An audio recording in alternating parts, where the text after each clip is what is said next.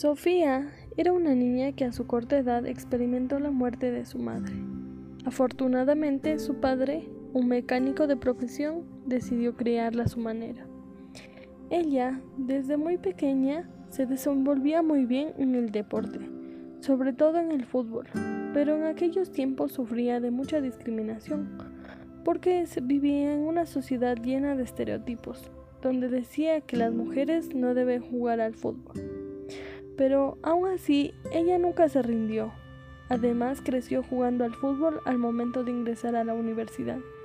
Al seguir una ingeniería mecánica, cosa que no era muy común en aquellos tiempos, ya que para las personas la mecánica solo era una carrera que debían seguir los hombres. A pesar de las discriminaciones que siempre recibía por parte de su familia, ella nunca decayó. Siguió y se eh, vuelve profesional. Le encantaba jugar al fútbol. Era todo lo contrario a lo que cualquier persona de aquella época se hubiera imaginado. Pero aún así decidió crear su propio taller mecánico.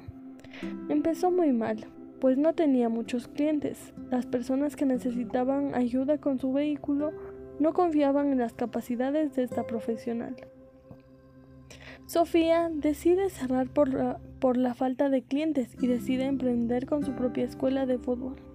Igual como en el taller de las personas siguen sin confiar en ella, piensan que no tiene talento para poder dirigir cosas que se considera que solo son para hombres.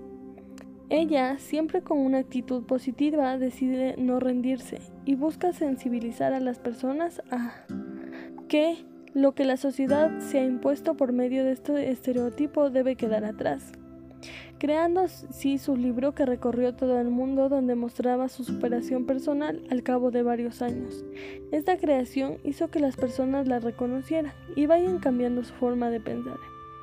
Gracias a este libro titulado Nosotras también podemos, ella está nominada al Premio Nobel de la Superación. Gracias.